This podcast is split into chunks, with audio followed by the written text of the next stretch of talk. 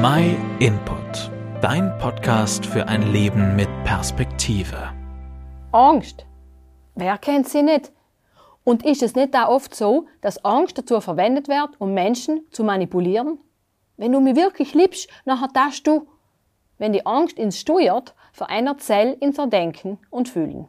Wir neigen zu Überreaktionen, die dazu führen, dass wir die Konsequenzen nimmer überblicken können. Aus Angst getroffene Entscheidungen erweisen sich deswegen auch meistens als nicht tragfähig, weil sie eben nicht aus der inneren Überzeugung außer getroffen werden. Vermutlich haben ganz viele von uns schon selber die Erfahrung gemacht, dass Angst bei Entscheidungen ein schlechter Rotgeber ist. Und vielleicht haben wir ja auch schon ähnliche Erfahrungen in der Kirche damit gemacht. Wenn du nicht glaubst, nachher. Damit sage ich nicht, dass die Aussagen grundsätzlich falsch sein aber Gott motiviert uns nicht mit Angst, das Richtige zu tun. Gott sagt uns durch die Bibel allem wieder, dass er sich eine Beziehung zu uns wünscht. Er sagt uns aber auch, was passiert, wenn wir uns gegen ihn entscheiden. Und sel sind keine rosigen Aussichten. Soll dich die Angst der Grund sein, dass wir uns für ihn entscheiden? Ich glaube nicht. Weil Angst behindert eine Beziehung, auch im zwischenmenschlichen Bereich. Außerdem kann Angst dazu führen, dass wir uns dauerhaft manipulieren lassen. Und Sel hat nachher wenig mit der liebevollen Beziehung zu tun, oder? Dächters ist die Bibel an ganz vielen Stellen sehr klar und deutlich. Und zwar genau mit den wenn, dann. Wenn ich nicht die Bibel lese, nachher werde ich Gott nicht kennenlernen. Wenn ich nicht mit Gott rede, wird er mir nicht antworten. Und ja, wenn ich mich gegen ihn entscheide, werde ich noch und dort auch nicht bei ihm sein. Wenn ich nicht einkaufen gehe, nachher kann ich auch nichts essen. Okay, das ist logisch nicht aus der Bibel, aber ich denke, es versteht das Prinzip, oder? Uns alle ist schon bewusst, dass unsere Entscheidungen allem Konsequenzen haben. Gute wie schlechte. Und Sel trifft auf sämtliche Lebensbereiche zu. Und Sel gilt auch für unsere Beziehung mit oder ohne Gott.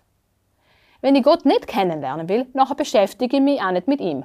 Und so kann ich mich auch ganz klar dagegen entscheiden, mein Leben noch und dort bei Gott zu verbringen.